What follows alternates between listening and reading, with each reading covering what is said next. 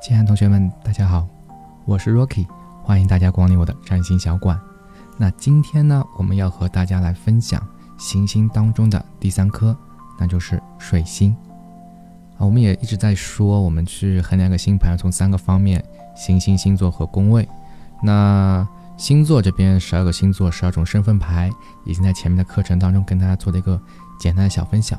其实，在分享过后，我也会有自己很多新的收获。那可能在以后吧，会做新的调整。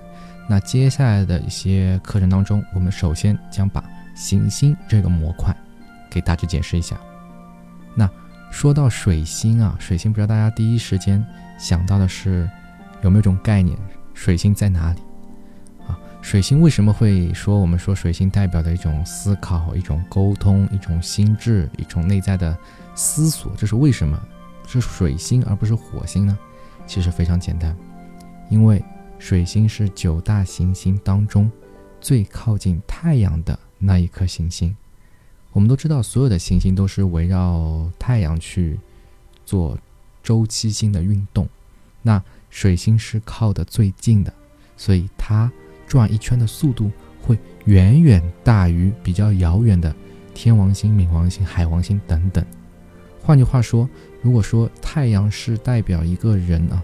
最强大、最直接、最影响最大的那一个因素、一个能量的话，那水星啊，就是除了月亮之外紧随其后的。那水星呢，它因为转的特别的快，周期的运动特别快，所以呢，它会想它这种像思维啊、思索、思索会永远快于行动啊，会快于行动。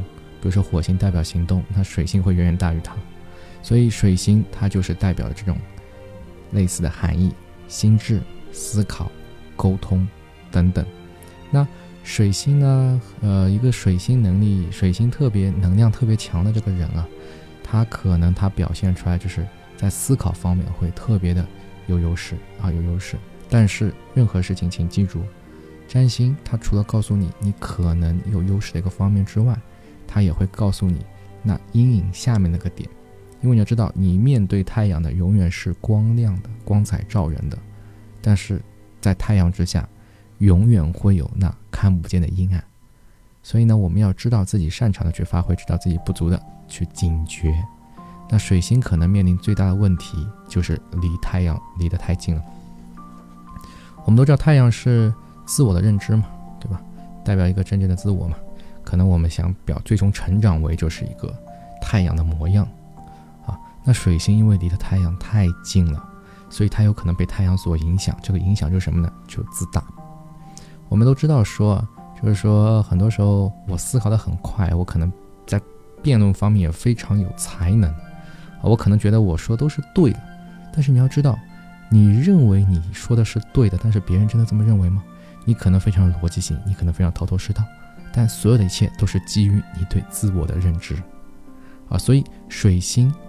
一定要能够尽可能的去看一看整个的面貌，去搜集更多的信息，而不仅仅说只是依靠本能去发掘很多事情。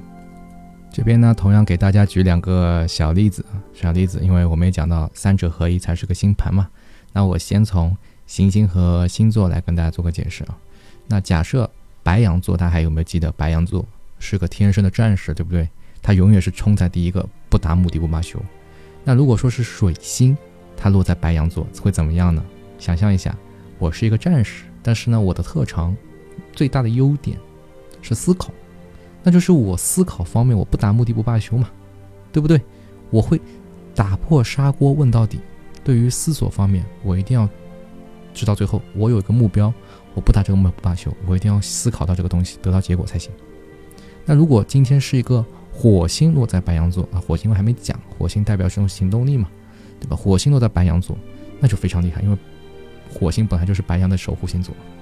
OK，那火星如果落在白羊座的话，那我就是行动起来。白羊本来就是动物在说，那火星落在白羊座，我的能量就爆发的更猛烈，我可能比其他白羊座行动的更快，冲的更猛，它就跟水星和白羊座是完全不一样的。如果我们再加上宫位，你就会大概知道你在哪个领域可能会迸发出更大的能量。啊，这只是做一个非常简单的一个小的一个尝试。